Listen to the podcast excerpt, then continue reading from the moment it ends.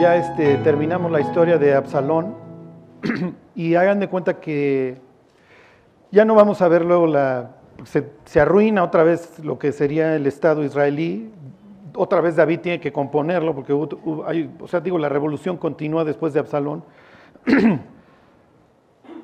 la continúa otro, otro hombre. Luego se hace mención de otro de los pecados tantos de Saúl que había cometido, de, con los Gabaonitas, eso ahorita ya no lo vamos a ver. ya nada más quiero terminar con esto, porque luego vamos a hablar del hijo de David, no de David, ¿ok? Entonces se los voy a... Para que vean dónde casa esto y cómo habla segunda de Samuel de la redención, etc. Bueno, váyanse capítulo 22. Esto es una réplica casi del, del, Salmo 18. La Biblia no está en orden cronológico. Estas palabras de David, vayan ustedes a saber cuándo las dijo. Lo más probable es que las dice por ahí de capítulo 10 de Segunda de Samuel, cuando ya venció a todos los, a todos los pueblos que están a su alrededor y que los quisieron exterminar. ¿Ok? Pero bueno, todo esto es en preparación de lo que viene. En el occidente, ¿se acuerdan? Estaban los filisteos. En el sur tienes a los egipcios, con estos David no tuvo ningún problema. en el sureste tenías a los amonitas, aquí en el noreste tenías a los moabitas, y más al occidente, perdón, y más al este, al, noreste tenías a los arameos. Nuestra Biblia lo traduciría como los asirios, ¿ok? Y a todos los pone manotas. ¿Se acuerdan en el libro de jueces que todos conquistaban a Israel, todos los ponían manotas a ellos? Y ahora David extiende las fronteras del reino y toma lo que Dios les había prometido. ¿Ok? Y entonces cuando sucede eso, David escribe las siguientes palabras. Ahorita lo leemos. Nada más aquí les hago un, recuento. No es lo mismo como nosotros vemos la, la vida a como la ve un oriental. No es lo mismo como nosotros vemos a Dios a como lo ve un oriental, ¿se acuerdan? Nosotros somos griegos, somos occidentales y nosotros pensamos en abstracto. Okay, si tú cierras los ojos y yo te digo que pienses en carro, ¿en qué carro pensaste? Pues lo más probable es que ninguno, pensaste en dos ruedas con una silueta encima, porque nosotros aprendemos y pensamos en abstracto. Si piensas en un pastel, pensaste en un lincer austriaco o pensaste en un pastel pintado. ¿Sí me explicó? Porque a nosotros nos gusta aprender en abstracto. A nosotros nos gustan las definiciones. Nos gusta la lógica. Nos gusta lo griego. Definir es determinar por qué una cosa es tal y no otra. Y nos gustan las definiciones, vivimos de ellas. Alguien te pregunta, ¿y quién es Dios? ¿Dios existe? ¿Quién estaba antes de Dios? Son puras preguntas bastante ridículas, ¿sí me explicó? Al hebreo no le interesa tanto la eternidad, nosotros nos convertimos porque le tenemos miedo al infierno, ¿ok? Cuando nosotros leemos las palabras que le dice Jesús al fariseos, al fariseo este Nicodemo le dice, porque de tal manera amó Dios al mundo, se nos hacen las palabras más más hermosas de la Biblia, ¿no? Y pensamos que la está diciendo un tipo con un traje blanco en un estadio. No, está platicando un judío con otro judío. En ese contexto se dieron. Porque de tal manera amó Dios al mundo que dio a su Hijo unigénito para que todo aquel que en él cree no se pierda, mas tenga vida eterna. ¿Ok? Ese es el Evangelio en, una, en un resumen. ¿Y qué es lo que nos atrae tanto de ese pasaje? Bueno, pues es el amor de Dios y que nos va a dar vida eterna. ¿Y cuándo obtienes la vida eterna? Claro, el día que te mueres, ¿están de acuerdo? Nicodemo no está pensando en el día de su muerte. La vida eterna es algo que obtienes el día que te conviertes, no el día que te mueres. Para que se los pongo para que vean cómo pensamos totalmente distinto. Para el judío la vida eterna es la que proviene de Dios y es el hoy y el ahora. Vean la cantidad de referencias que hay al cielo, a la eternidad y al infierno en el Antiguo Testamento. Casi no hay. Digo, tienes el Salmo 10, tienes pasajes en Job, digo, muchos salmos. El, ejemplo, eh, ¿cómo les diré? El versículo más claro que habla del infierno en el Antiguo Testamento está en capítulo 66 de Isaías, que es el que se la vive Jesús citando, pero de ahí en fuera a los judíos les interesaba más el aquí y el ahora. Nosotros somos occidentales. ¿Qué gano yo si me convierto? Entonces ya libro el infierno. Ok, si tú le preguntas a una persona aquí saliendo, oye, ¿conoces a Dios? ¿Quién es Dios? ¿Qué te va a decir? Por lo que contestaríamos todos los occidentales, Dios es omnipotente. Dios es omnisciente. Dios es omnipresente. Eso es lo que nos gusta. ¿Te dice algo? O sea, cierra los ojos y piensa en omnisciente. O sea, ¿qué ves? No ves nada, ves una nebulosa ahí. ¿Sí me explicó? Ok, si tú le preguntaras a David, ¿quién es Dios? ¿Qué te diría David? Pregúntele a Jesús acerca del reino de los cielos. Van a llevarse una decepción brutal. ¿Por qué? Porque tú estás esperando que te describa las calles de oro. Para el griego, el fin de todas las cosas, la medida de todas las cosas es el humano. Para el hebreo, al contrario, el hebreo se arranca las greñas, el hebreo se vuelve fariseo. El fariseo, ¿se acuerdan? Era el sheriff. Tenía que cuidar que, no se helenizaran. Porque la, la helenización era, era increíble. Es como hoy. Oigan, no vean la tele, no vayan al antro, no se vuelvan en aquel entonces no se vuelvan griegos, ahora sería no se vuelvan mundanos, no sean mundanos. El mundo pasa y sus deseos, pero el que hace la voluntad de Dios permanece para siempre. ¿Sí? Para el hebreo no, el hebreo no, no, le interesan las carreras. Este, cuando dice que, que, le atinaban con la onda un pelo, es que son grandes guerreros, quieren defender su tierra, pero no es que hubiera competencia, ¿sí me explicó? O sea, no es de que, ay, la mexicana perdió porque el viento estaba durísimo, o sea, no, no les hubiera interesado el tema. ¿Ok? Todo esto viene a colación para que ustedes vean el mundo en el que se escribe la Biblia y cómo ellos ven a Dios. Y de eso se trata. No siempre nos sale, no siempre nos sale definitivamente. Ok, si tú le preguntaras a Jesús, ¿cómo es el reino de los cielos? Él te diría, el reino de los cielos es mm, como una semilla. En serio, Jesús, ¿qué tiene que ver una semilla con el reino de los cielos? Pues sí, es una semilla bien chiquita, pero la plantas y crece y se hace un árbol frondoso, de, mucho, de manera que muchos animales vienen a su sombra y muchas aves hacen ahí su nido. ¿Y? ¿Ese es el reino de los cielos? Sí.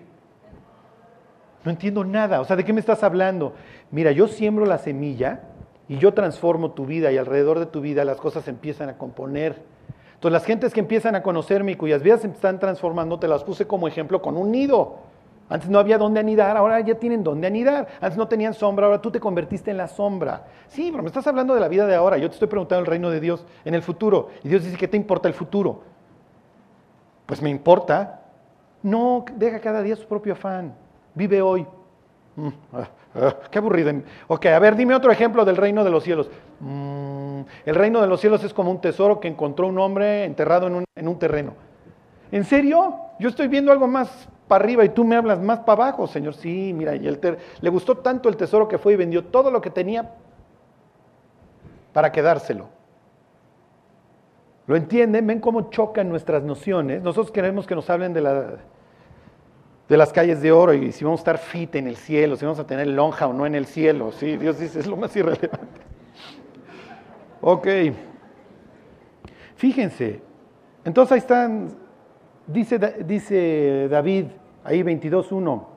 Habló David a Jehová las palabras de este cántico. Esa era la idea que la gente memorizara, por eso lo cantaban. Por eso ustedes traen en su interior a José José y pura sufrimiento porque el diablo supo que grabar. Bueno, la idea era que se grabaran ahora los salmos, ¿no? Dice, el día que Jehová le había librado de la mano de todos sus enemigos. Eso sería en esta historia, capítulo 10, antes de la caída con Betsabé y de la mano de Saúl. y entonces dice, Jehová es mi roca. ¿Qué es Dios para ti? No, pues Dios es omnipotente. ¿Te dice algo? No te dice nada. Para David esto sería Dios. Aquí pasan las corrientes durísimas que te atropellan y te matan.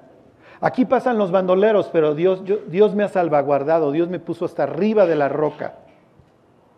Aunque ustedes no lo crean, en los desiertos de Israel se mueren cada año muchísimas personas porque de repente se vienen las deshieladas, vienen los ríos durísimos, perdón, y en acantilados como estos te ahogas o quedas debajo del lodazal. Por eso Jesús dice, a cualquiera pues que me oye estas palabras y las hace, le compararé a un hombre que edificó su casa, ¿dónde? Sí, no aquí abajo, porque aquí abajo cuando venga el agua, dice, van a dar las aguas con ímpetu. Y tú dices, ¿cómo Dios? ¿Cómo que las aguas? Y te imaginas una especie de los tres cerditos. Sí, no es que ese lo hizo David diría, miren, no conozco la historia de los tres cerditos, pero sí les puedo decir que si haces tu casa aquí abajo, si eres insensato, no te vas a enterar cuando estés cubierto de lodo y te ahogues, porque viene repentinamente. Nada más vas a escuchar de repente la cascada y te va a llevar como si se rompiera el dique de una presa. Entonces, Dios, a una persona que vive en el desierto, para Dios es quien lo salvaguarda, si se entiende. Piensen en los mandamientos de Dios. Los mandamientos de Dios no están hechos para destruir al hombre, están hechos para protegerlo. Te voy a poner un ejemplo. Salomón carga a su hijo y le dice, no vayas a caer con una casada jamás, porque los celos son el furor del hombre y no aceptará rescate por más de que le aumentes dote, maestro. ¿Ok? Imagínate que te metes con una chava casada y te das cuenta en su departamento tiene muchas fotos del cibernético. ¿Sí saben quién es el cibernético? Es un tipo luchador de este pelo. Y tú dices, ¿qué? ¿Te gustan las luchas? No, es mi esposo. ¡Uh! Ahí vas a decir, ah, con razón Dios no quería que hiciera yo esto, porque este cuate cuando me encuentre no me va a dejar un hueso sano. ¿Lo entienden? Los mandamientos de Dios, esa es la idea, que nos protejan, no que nos destruyan. Entonces David dice, Dios es mi roca. Fíjense, dice, Dios es mi fortaleza, es mi castillo y mi libertador. Sí. Si le, siguieras, siguieras preguntando, Salmo 27, Dios es mi luz. Salmo 23, Dios es mi pastor o Dios me guía. Oye, Charlie, no sé qué estudiar, no sé qué trabajar. Bueno, Jehová es tu pastor. Que Dios te guíe. Estoy bien confundido, no sé qué hacer. Bueno, sí. Esto, por ejemplo, si tú le estás enseñando a un niño acerca de Dios, ¿cómo le vas a enseñar a omnipotente? Dios es como un jardín, todo es increíble, todo es plano, ahí no hay caos, ahí te diviertes, ahí hay alegría. Ok, fíjense. Dice David en el 22.4, invocaré a Jehová quien es digno de ser alabado, y entonces, y seré salvo de mis enemigos. Entonces David le está reconociendo a Dios que fue Dios quien los ha salvado, quien le ha traído todas las victorias. Y esto se lo estoy diciendo para que lo contrasten con lo que vamos a ver capítulo 24. Ok, fíjense, versículo 7, en mi angustia invoqué a Jehová, Ahí lo está persiguiendo Saúl, lo persiguen los moabitas, los amonitas, los filisteos, todos. Invoqué, en mi angustia invoqué a Jehová y clamé a mi Dios, y él oyó mi voz desde su templo, o sea, desde su casa. Y mi clamor llegó a sus oídos. ¿Se acuerdan de una persona que se sabía los salmos de memoria? ¿Quién se acuerda? Invoqué en mi angustia al Señor y Él me oyó. Jonás repite este versículo cuando está dentro del vientre del pez. ¿Ok? De hecho, son puros salmos lo que se pone a repetir ahí en Jonás capítulo 2. Ok.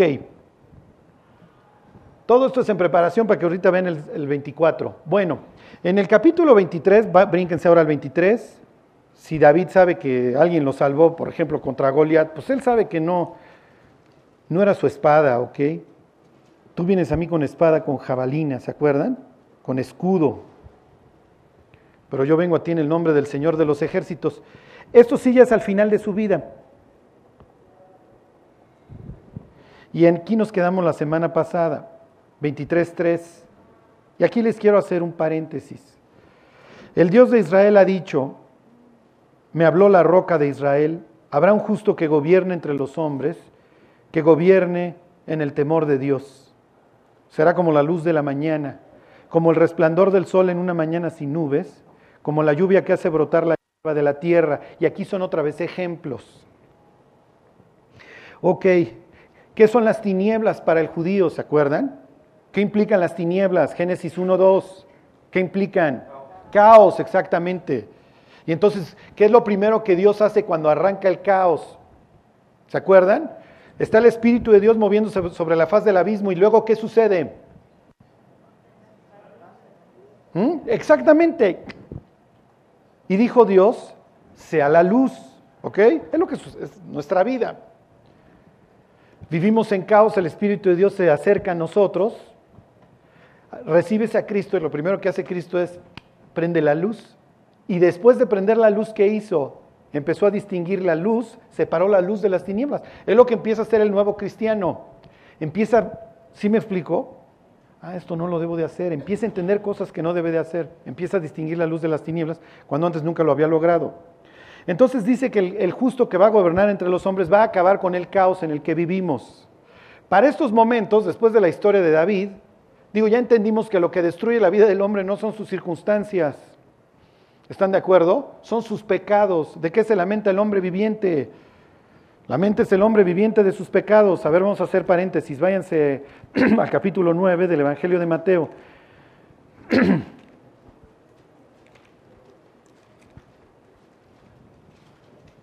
Y esto nada más les hago un paréntesis, ¿ok? La idea es ya terminar hoy capítulo 24. Lo que pasa es que todo está entrelazado. Aquí está el justo que va a gobernar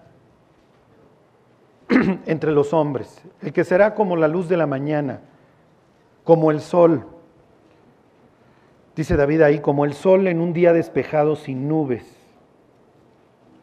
como el agua para un pueblo agrícola que no tiene recursos naturales como los egipcios o los arameos, que tienen el Nilo, o el Tigris y el Éufrates.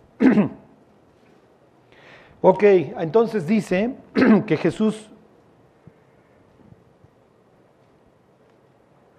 Ahorita, ahorita les digo, esta es su ciudad, esta es su casa, aquí vive, aquí vive Jesús, es Capernaum. Creció en Nazaret, ¿ok? Pero cuando arranca su ministerio se, se muda, no era, no era, lejos, pero se muda a Capernaum. ¿Ok? Dice 9.1, entonces entrando Jesús en la barca, pasó al otro lado y vino a su ciudad. Entonces cuando lean a su ciudad no es Nazaret, ok, su ciudad es Capernaum. Capernaum es una, pues es un, piensen en un pueblo bicicletero, piensen en ranchería, ¿eh? no vayan a pensar, ah, era una ciudad de 3 millones de habitantes, o sea, eran rancherías, o sea, era una ciudad pesquera, lo cual implicaba pues cierto movimiento económico, lo cual implicaba que hubiera romanos ayudando al, cobro de impuestos y había obviamente cobradores de impuestos.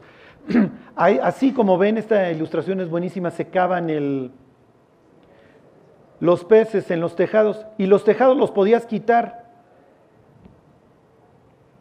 ¿Ok? El Evangelio de Lucas aclara que estaba la casa en donde está predicando llena de, fariseos y de doctores de la ley. Entonces va a haber bronca porque Jesús está enseñando, la Biblia dice que estaba rotado. no lo dice el Evangelio de Mateo, pero el Evangelio de Mateo, fíjense la claridad que tiene. Dice, versículo 2, y sucedió que le trajeron un paralítico tendido sobre una cama. Este pasaje no lo aclara, pero dice que cuando quieren entrar, pues imagínense, traen a este cuate ahí, entre varios, no pueden pasar, es natural. Y entonces lo que hacen es que, lo más probable es que fuera un cuate de la zona, y entonces quita el techo.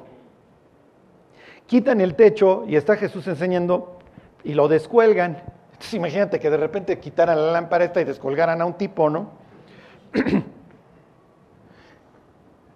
Dice versículo 2, y sucedió que le trajeron un paralítico sentado sobre una cama, y al ver Jesús la fe de ellos, la fe de quienes, de los cuates que lo descuelgan, dijo al paralítico, ten ánimo, tus pecados te son perdonados.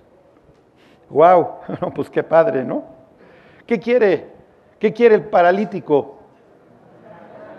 Pues sí, obviamente, ¿no? Es como cuando éramos borrachos, ¿qué le faltó al muerto? Pues salud, ¿no? Pues ¿qué quiere el paralítico? Pues caminar.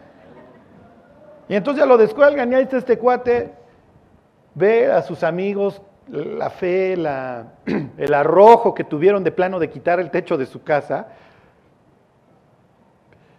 Miren, la Biblia no aclara si está en su casa, su propia casa nada más está en su, su ciudad, pero bueno, lo más probable es que está en su casa Jesús y entonces pues ya le quitaron el techo. Ok, entonces dice versículo 3, algunos de los escribas decían dentro de sí, este blasfema. ¿Por qué blasfema? ¿Por qué está blasfemando Jesús? Porque pues ¿quién puede perdonar pecados sino solamente Dios? En ese sentido sí tienen razón. Porque si no creen que Jesús es Dios, entonces ¿por qué anda diciendo que le perdona sus pecados? Y entonces les dice, versículo 4, entonces Jesús, conociendo Jesús los pensamientos de ellos, dijo, ¿por qué pensáis mal en vuestros corazones? Porque ¿qué es más fácil decir, los pecados te son perdonados? O decir, levántate y anda. ¿Qué es más fácil?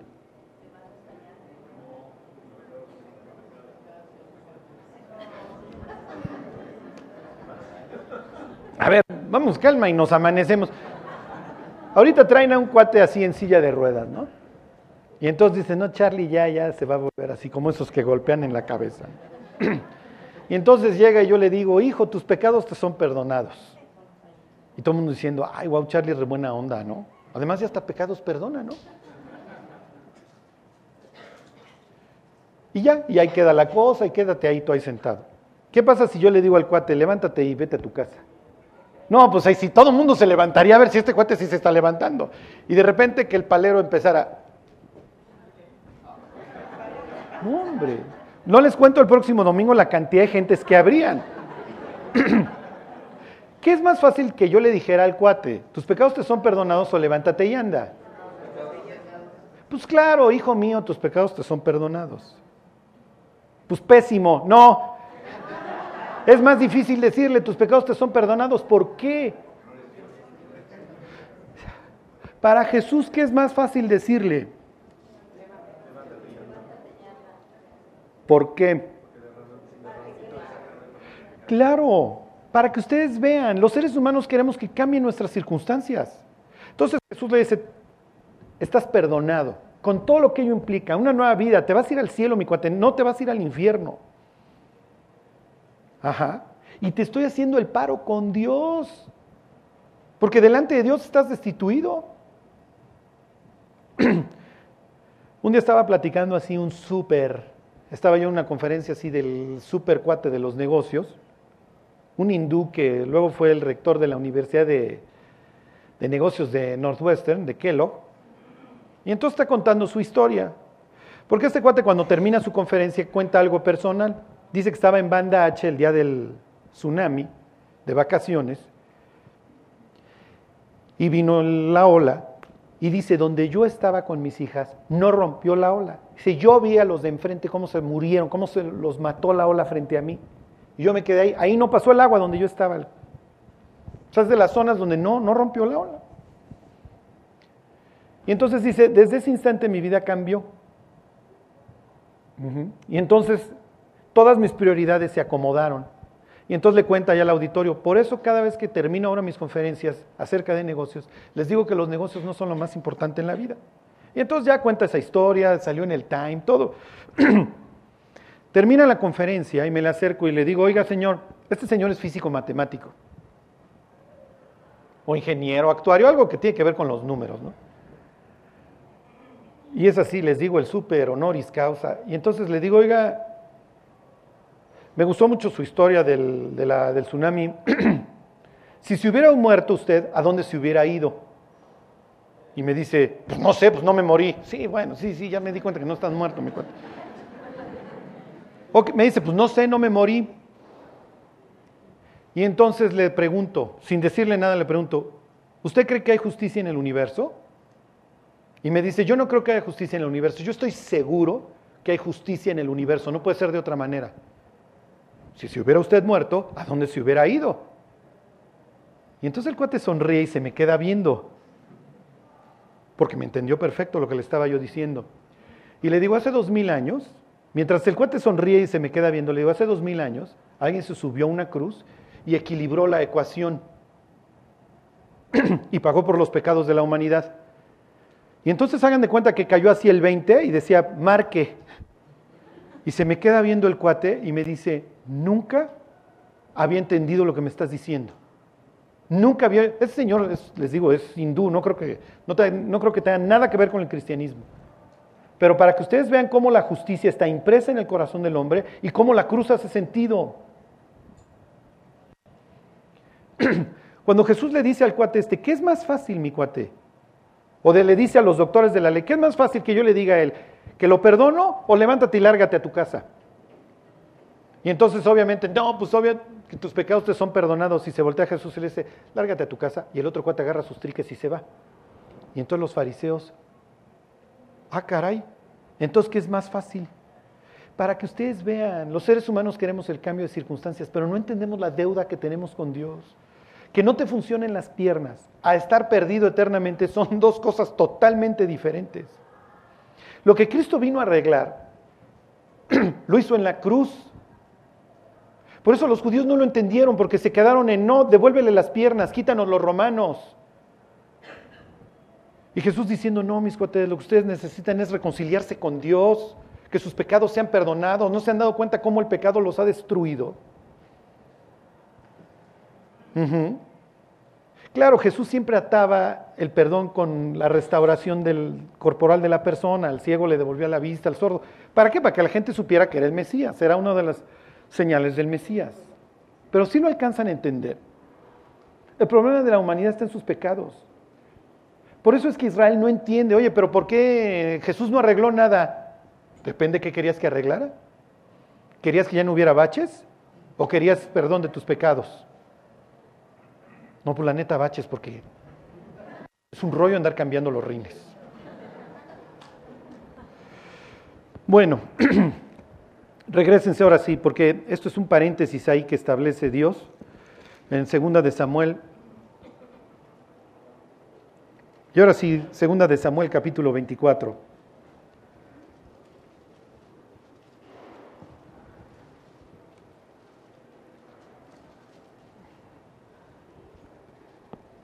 A ver, aquí vamos a necesitar un gran escriba, ¿eh? Ahí están, segunda de Samuel 24. Dice, volvió a encenderse la ira de Jehová contra Israel. Mm, ¿De qué creen que está pecando Israel ahí? Véanme a la cara, no sigan leyendo. No, no, no. Además, no viene la respuesta más adelante. ¿eh? O sí viene, pero se van a tardar en encontrarla. ¿De qué creen que está pecando a Israel? ¿Mm? No, no con Baal. ¿De qué? ¿Qué creen que le está pasando ahí? Sí, sí, sí, sí, es el orgullo. Ok, e incitó a David. no sé si una vez les dije, yo creo que ya ni existe eso porque los ingleses ya están más putrefactos. Ok, ya ahora de ser el país que exportaba la Biblia, ahora exportan la Biblia del diablo y de Cure y pura porquería satanista. Ok, pero las sociedades bíblicas británicas te daban un, un millón de libras esterlinas si encontrabas una contradicción en la Biblia. Se los vuelvo a leer. Volvió a encenderse la ira de Jehová contra Israel e incitó a David contra ellos. ¿Qué pasa si tú leyeras el libro de Santiago y te encontrabas con estas palabras de que Dios no puede ser tentado por el mal, ni Él tienta a nadie? Dios no tienta. Y entonces te lo encuentras y dices, voy a ir a cobrar mi millón de libras esterlinas. Porque aquí claramente está diciendo que Dios es el que empuja, el que incita a David a que peque.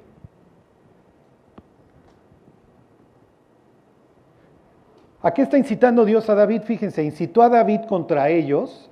¿Contra quiénes? Contra el pueblo. David y el pueblo andan los dos mal. Ve, haz un censo de Israel y de Judá. Entonces Dios lo está empujando. ¿Cuál es el pecado aquí? ¿En qué radica el pecado? Se los voy a poner fácil. ¿Quién es tu roca, David? No, pues Jehová es mi roca.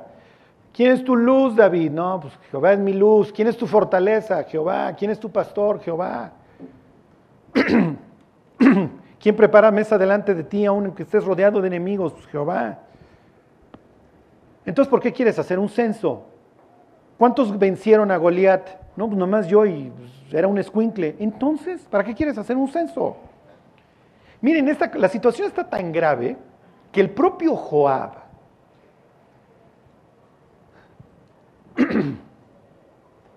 este desgraciado que hemos estado viendo su biografía que viene acompañando la de David, este es el que mató, ¿se acuerdan? a Abner. ¿A quién más?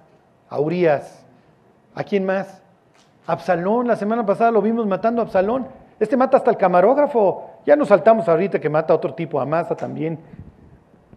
Ahí a traición. Este es el tipo más pragmático de la Biblia. No es espiritual.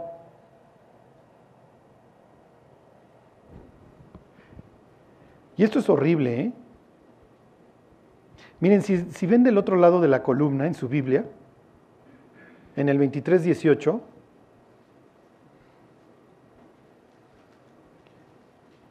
está hablando de los valientes de David. Y menciona a quién? A Abisai, hermano de Joab. Mm, muy bien. Brínquense al 24, ahí mismo. A Asael, hermano de Joab. Ah, caray. Fíjense en el 37. Mencionan a Sele Camonita, es otro de los valientes de David. A Naharai Berotita, y por si quieren un nombre para alguno de sus hijos. Ajá, Naharai Berotita. ¿Escudero de quién? De Joab. Todo el pasaje menciona a Joab. ¿Y saben quién no está incluido entre los valientes de David? Joab. Los quiero felicitar si ustedes sirven a Dios, si dan discipulados, si toman discipulado, si ofrendan, si hacen lo que ustedes quieran. Quiero decirles una cosa, si no pasan tiempo con Dios, no van a aparecer en la listita. Joab aparece en todas estas historias, y es el guerrero, y es el que conquistó Jerusalén, y... pero no está contado dentro de los valientes porque no es un tipo espiritual. Es cuate que cree que se hace más haciendo que buscando a Dios. Y como dice la Biblia, porque no estoy buscando lo vuestro, sino a ustedes. Dios no está buscando lo nuestro, sino a nosotros. Y Joab nunca se dejó encontrar. Joab es el tipo dispuesto, yo ayudo, yo torno, yo llevo. Pero a la hora de, querer saber de Dios o de hablar de Dios, no sabe. Se la vive en las iglesias, se la vive haciendo, se la vive sirviendo, pero no pasa tiempo con Dios. Bueno, fíjense, para que Joab se haya asustado con esto del censo, Bien, regresense al 24.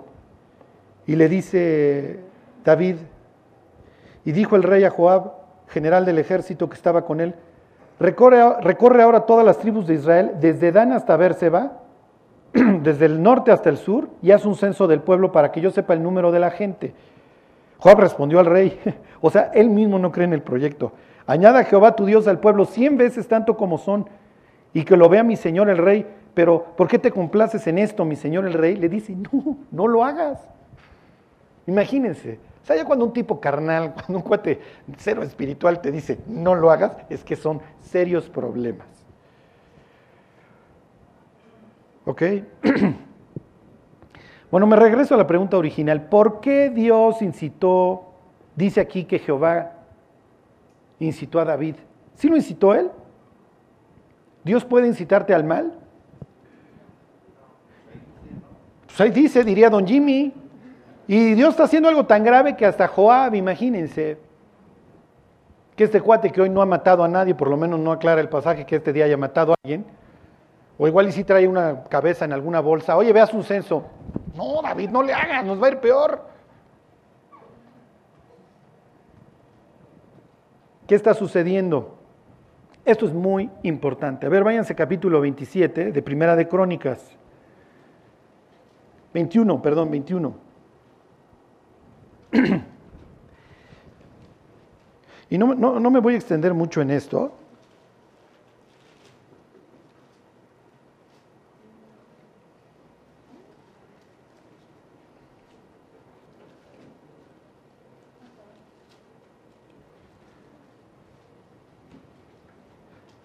Pero aquí más vale que la cachen, ¿eh? Más vale que la cachen. Lo que les voy a decir es lo más importante que han escuchado en sus vidas, en serio, como cristianos. 21. ¿Qué les dije? Primera de Crónicas 21, ¿va? ok. Y ahora sí vamos por el millón de libras esterlinas. ¿Quién se había enchilado contra Israel? Dios, ok, fíjense, 21.1. Pero Satanás se levantó contra Israel e incitó a David bueno, ¿quién lo incitó? ¿O fue Dios o fue Satanás? Ustedes conocen, mis queridísimos griegos occidentales, el principio de no contradicción.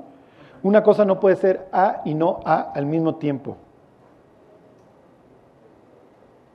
La otra vez termino un estudio y me dice una chava, me encantó, no entendí nada, pero me encantó. bueno, espero que hoy no sea el caso, ¿ok? Espero no estarles echando un champurrado ahí con hasta silogismos griegos y eso, pero bueno. Ok, dice, pero Satanás se levantó contra Israel Y en la otra historia decía que Dios estaba enojado con Israel y entonces Dios había incitado a David a que hiciese un censo y aquí dice que Satán incitó a David. Entonces, ¿quién fue?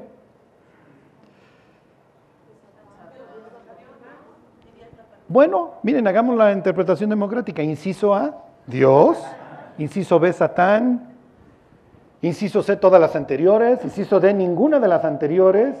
Inciso E, es la primera vez que vengo, no entiendo nada. Ok. A ver, váyanse al libro de Job, capítulo 1. Esta historia se repite todos los días. No, no, no, no, mi Charlie. Dice Jimmy, con razón no entiendo nada. Dice Jimmy, sí, siempre me pasa. No, no, no. Ok. Job 1.6. Lo que pasa es que si ustedes entienden esto, por eso les digo que esto es lo más importante que ustedes van a escuchar en su vida como cristianos. ¿Ok? Y, miren cómo Dios guía las cosas, porque así empezamos la plática hoy con esa pregunta de ¿a quién se refiere Dios de hagamos al hombre? Fíjense, capítulo 1. Dice, versículo 6, un día vinieron a presentarse delante de Jehová los hijos de Dios. Ahí están los ángeles. Entre los cuales vino también Satanás. Entonces está la, se va a hacer la junta de consejo entonces empiezan los ángeles a tomar sus asientos. ¿Ok? Y entonces ahí está Satanás. Satanás siempre anda enchilado. ¿Ok? Satanás era el mero mero del consejo, ¿se acuerdan? O sea, Dios se sentaba en el trono y este se ponía encima para guardar de qué la Biblia no explica. Por eso les digo que hasta cierto punto llegamos a una película que ya estaba empezada y empiezas a entender a muchos caracteres pues empezamos como que vagamente qué es lo que está sucediendo en esta historia. Lo importante es que sepas que juegas un rol en ella, no eres accidente cósmico. ¿Ok? Y entonces Satanás también se sienta y le pregunta a Dios a Satanás, ¿de dónde vienes? Imagínense lo que el cuate viene ahí acomodándose la corbata y le contesta a Satanás, de rodear la tierra y de andar por ella, ahí dándome un volteón, dándome un volteón, arruinando, ya sabes, familias, vidas, ha bajado mucho el consumo de mota en las secundarias, estoy preocupadísimo. El número de madres solteras no está aumentando, pero bueno, señora, ahí la llevo, ahí la llevo. Ah, bueno, pues siéntate, mi cuate. Esto sucede todos los días. Y diario llega Satanás con una carpeta y ¿saben qué trae la carpeta? Nuestros pecados. ¿Viste fulano? No, hombre, fulano, wow. Lo, lo tienes que castigar, Señor y a nosotros nos llena de, temor, de vergüenza. Por eso es que tenemos que confesar inmediatamente. Cuando tú confiesas tus faltas es como si te presentaras en esta sala de consejo y le dijeras, Dios, reconozco mi pecado, la carpeta que te llevó Satanás es verdadera. Y ahí está mi abogado. El abogado está sentado a la derecha del patrón. Y el abogado le dice, ¿cómo se llama? No, pues fulanito, su nombre está en el libro de la vida. Yo pagué por él. Ya. Caput, se acabó y siguiente orden del día. ¿Ok? bueno. Y aquí no, se me vayan a confundir, porque Cristo pagó por el mundo, ¿ok? Nada más que quien apropia el perdón, pues es el que es perdonado. Bueno, y entonces le dice versículo 8, uy, esto no sé si sea bueno o malo. Y Jehová dijo a Satanás, están en plena junta, ¿ok? Y en el orden del día estaba Job. Imagínate que hoy estás en el orden del día, no te platico, ¿ok? Bueno, Ahí es donde dices, no, pues prefiero ser como los Pumas, de media tabla, este, y no, y no aparecer, este. ok, y le dice Dios, ¿no has considerado a mi siervo Job? Fíjense cómo pone y coloca Dios a Job, ¿eh? ¿No has considerado a mi siervo Job, que no hay otro como él en la tierra, varón perfecto y recto, temeroso de Dios y apartado del mal? Y Satanás, que siempre tiene esta ira, le contesta, ¿Acaso teme Job a Dios de balde? ¿No le ha acercado alrededor a él y a su casa y a todo lo que tiene? O sea, no me dejas, no me dejas acercarme. Pero deja que me acerque y lo toque, vas a ver si no blasfema en tu propia cara.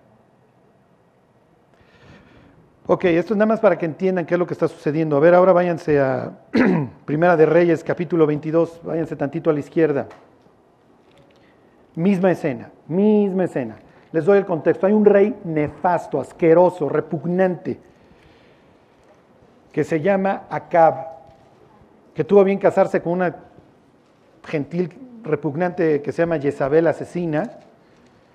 Y Dios ha decidido ponerle fin a este asesino que se llama Acab y a Jezabel. Y entonces se instaura, esto es obviamente Job es un tipo importante, ahora Acab es un tipo importante porque Acab está al frente de su, de su pueblo, de todas las tribus del norte. Y entonces se sientan en el consejo y entonces se abre el orden del día de Dios y dice, voy a matar a Acab.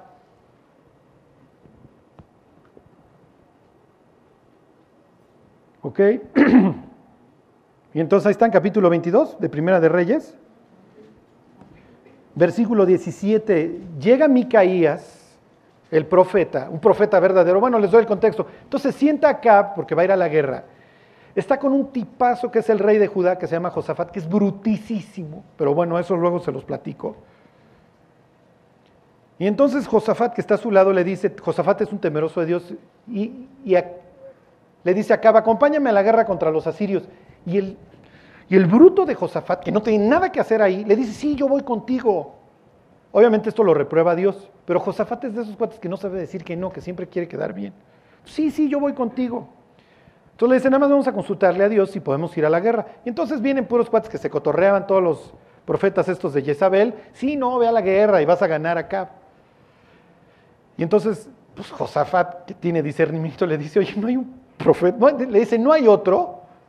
Cuando en realidad le está preguntando, oye, ¿no, ¿no hay uno, tienes uno de verdad que te diga la neta? Y entonces le digo, sí, sí, está Micaías, pero este cuate siempre me dice lo malo. O sea, nunca me dice cosas bonitas. Bueno, pues entonces Josafat dice, pues tráiganse a ese. Entonces van por Micaías y le dicen a Micaías, el mensajero, todo el mundo le está profetizando lo mejor acá, entonces no hagas osos y di lo mismo, di que, que vales mil, nunca cambies, te cueme. Y entonces le dice Micaías, vive Jehová que lo que Dios me enseña, eso es lo que voy a decir. Y entonces llega Micaías y se burla de los otros profetas y de acá y le dice, no, sí vales mil, te cueme, nunca cambies, ándale, ve a la guerra. Y entonces en Chilaca, porque el otro se está burlando, no burlando, pero le está dando el avión, te dije que me digas lo que te mandó Dios decir. Y entonces le dice Micaías, ahí te voy acá. Ahí está, versículo 17. Entonces él dijo, yo vi a todo Israel esparcido por los montes, como ovejas que no tienen pastor. Y Jehová dijo, estos no tienen Señor vuélvase cada uno a su casa en paz, le hace no vaya a la guerra. Y entonces le dice eh, acá Josafat, ¿no te lo había yo dicho? Ninguna cosa buena profetizará él acerca de mí, sino solamente el mal. Entonces le dice Micaías, oye pues palabra de Jehová. Yo vi, Jehová, yo vi a Jehová sentado en su trono y todo el ejército de los cielos estaba junto a él, a su derecha y a su izquierda. Ahí está Dios sentado en su, ¿ok? En su trono, ahí está su sala de consejo y ahí están todos los consejeros. Ahí está el ejército del cielo sentado a su derecha y a su izquierda.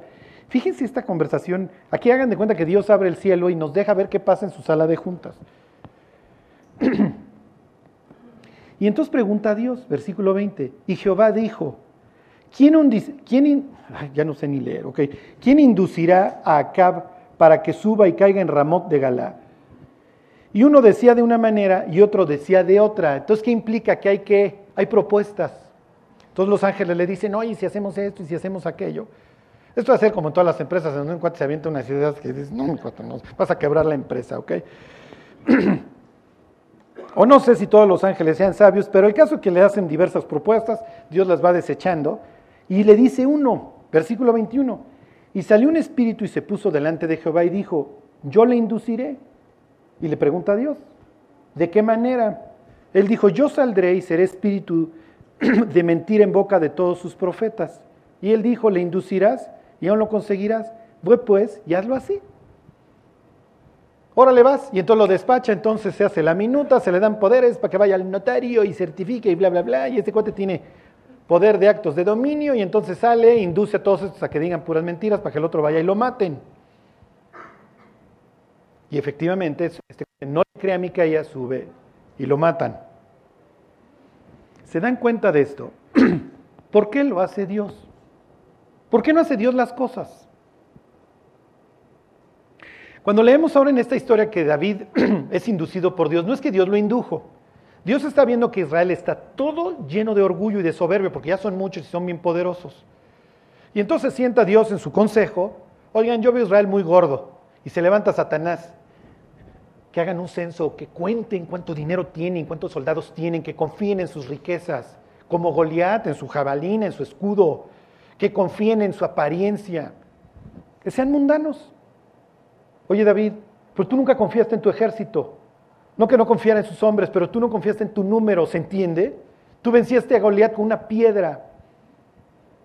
¿Tú en quién confías, David? ¿En qué estás creyendo? Les hago la misma pregunta.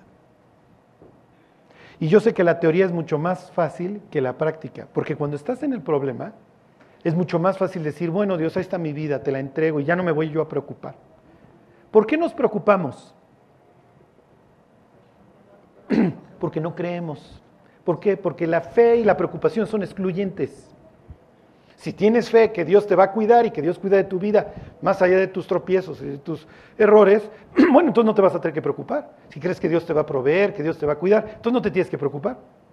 ¿Lo entienden? Sí, bueno, es bien fácil entenderlo, ¿no? Ahora llevarlo a cabo ya es otro rollo, ¿están de acuerdo?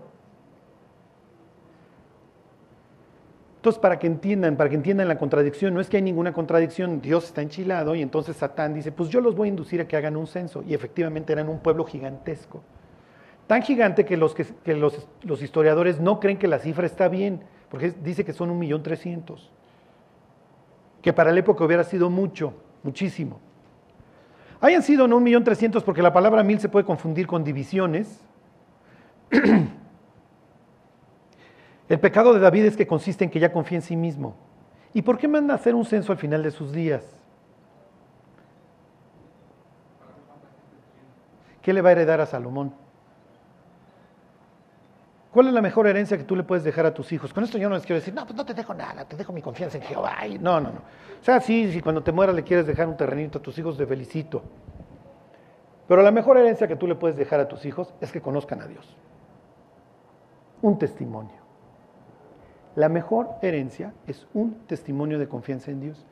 Y ahí viene Salomón, y Salomón es pacífico y no lo quieren porque es hijo de la Quelite, de Betsabé, y él tiene que hacer el templo. ¿Y qué le voy a dejar para que haga el templo? Le tengo que dejar dinero, pues es el templo de Dios, no lo vaya a hacer feito. Entonces, pues a ver qué ejército le estoy dejando, no me lo vayan a matar luego, luego. Y dices, David, tú no eras nadie. Salomón va a tener que aprender a confiar en el Dios de Israel como confiaste tú, cuando tú tampoco eras nadie. Para que vean el daño que no solamente le está haciendo al pueblo, se lo está haciendo a Dios. Y aquí arrancamos la próxima semana. Viene la mortandad y eventualmente David le va a ofrecer un sacrificio a Dios para pedirle perdón por haber hecho el censo y haber confiado en sus soldados y no en Dios. Y justo lo va a hacer en el monte Moria. Dice, aquí estará el templo. Y justo lo hace donde Abraham sacrificó a su hijo. ¿Se acuerdan que cuando Abraham sacrifica a su hijo, alza los ojos cuando el ángel lo detiene y ve a un carnero en donde? Atorado en las espinas. ¿Se imaginan a Nicodemo viendo a Jesús, al Cordero de Dios con las espinas en la cabeza? Y decir, no, pero este sí va a morir. Este sí va a dar su vida por el mundo. Y justo ahí en el monte Moriah es donde va a estar el templo y donde día y noche, día y noche se van a estar matando animales para que llegue finalmente el sacrificio perfecto por nuestras faltas, para que llegue el Cordero de Dios, su propio Hijo, el amado. No me negaste ni aún a tu amado, le dice Dios. Este es mi Hijo amado, va a venir el amado de Dios a dar su vida por nosotros. Donde sacaban nuestros recursos empieza Dios. Y justo donde David censó al pueblo y le valió y confió en mis riquezas, es a donde Dios lo lleva a decir, no dependas de nada, sino en el sacrificio que va a tener lugar aquí. Y algunas personas piensan, porque el, lugar donde lo compra, lo veremos la próxima semana, es como un acantiladito. Y arriba está el monte Moria y dicen que ahí, este, ahí eventualmente llegó a estar el Gólgota. Lo más probable es que sí, que es ahí donde Cristo dio su vida por nosotros. ¿Cuál es el mensaje? Dios es nuestra roca, Dios es nuestra luz, Dios es nuestro pastor. Nada nos va a faltar. Él nos va a cuidar. Es más fácil decirlo que hacerlo. La moraleja del censo de David, en donde ahí va a acabar casi su vida, la próxima semana ya lo terminamos. La moraleja es, como dice Cristo, si no puedes con lo más, ¿por qué te afanas por lo menos? Si no te puedes añadir un codo a tu estatura, si no puedes cambiar el color de tus pelos. Bueno, pues vamos a orar, vamos a darle gracias a Dios de que Él sea nuestra roca. Y me faltó decirles una cosa. Bueno, Charlie, ¿cuál era lo más importante de la... A Dios le gusta delegar. A ver, ándame, sí, a ver, dime una idea. No, pues voy a hacer el espíritu de mentira. Israel está muy crecido. Pues yo voy y les induzco que hagan un censo. Órale, ve, indúcelo. ¿Quién va a predicar el Evangelio?